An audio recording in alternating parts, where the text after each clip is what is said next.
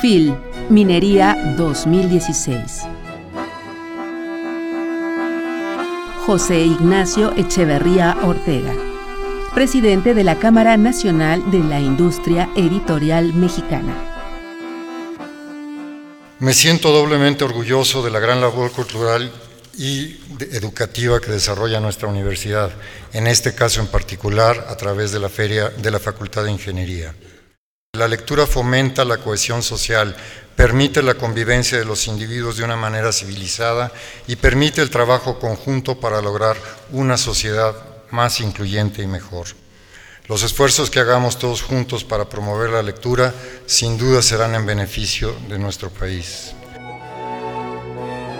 FIL, Minería 2016. Radio UNAM.